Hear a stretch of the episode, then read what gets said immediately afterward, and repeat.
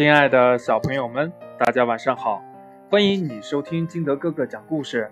今天呢，金德哥哥给大家讲的故事叫《乐于助人的小黑熊》。小黑熊其实并不小，因为它只有五岁，所以呢，大家都习惯叫它小黑熊。虽然小黑熊的年纪还小，可它却凭着自己的大力气。帮助森林里的小动物们做了很多事情。不久前呢，一场大雨将小白兔的房子冲垮了。小白兔在被冲垮的房子前呜呜地哭着。小黑熊知道了，帮小白兔建起一座更坚固、更舒适的房子。小白兔连声说着“谢谢，谢谢”，感激的不得了。前天呢？一阵大风将小灰羊的房顶给掀走了，小灰羊着急的不行，但是自己力气小，运不回来合适的木料修补房顶。小黑熊听说后，主动给小灰羊扛去了木料，只用了半天功夫，就帮助小灰羊修补好了房顶。小灰羊要送小黑熊一件礼物，被小黑熊拒绝了。现在呢，连小黑熊自己也不知道他究竟帮助过多少的小动物。但是每当小动物们要对小黑熊说谢谢，或者要送他一些礼物的时候，都被小黑熊拒绝了。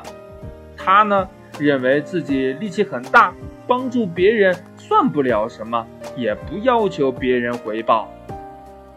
这一天呢，小灰熊独自在森林里溜达。走到一处开阔地的时候，小灰熊突然感觉脚底下一软，接着身子一沉，随着咕咚一声，它掉进了一个陷阱里。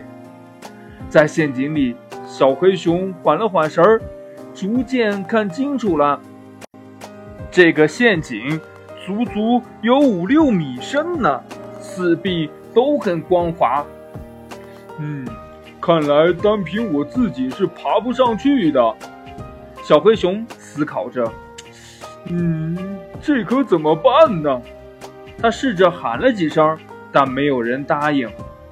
就在小灰熊绝望的时候，他听到了小白兔喊他的声音。他抬头一看，发现陷阱口有一圈小脑袋，原来是小白兔、小灰羊、机灵猴、小花鹿等等等等。他们找来了绳子、木头等工具，把小灰熊从陷阱里救了上来。原来呀，机灵猴去找小灰熊帮忙，找了半天才发现小灰熊掉进陷阱里了，就去找大家来帮忙。看着大家累得满头大汗，小灰熊感激地对大家连声说：“，谢谢，谢谢你们。”谁知。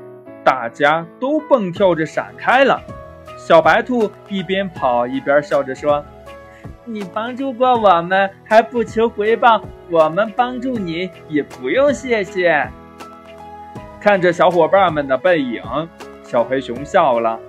原来自己帮助别人，在自己遇到困难的时候，也能得到别人的帮助。故事讲完了，亲爱的小朋友们。你还记得你帮助过谁吗？那谁又帮助过你呢？快把你想到的跟你的爸爸妈妈还有好朋友分享一下吧。喜欢听金德哥哥讲故事的，欢迎你下载喜马拉雅，关注金德哥哥。同样呢，也希望你能把金德哥哥的故事分享给身边的好朋友听，好吗？好了，亲爱的小朋友们，今天的节目就到这里，我们明天见，拜拜。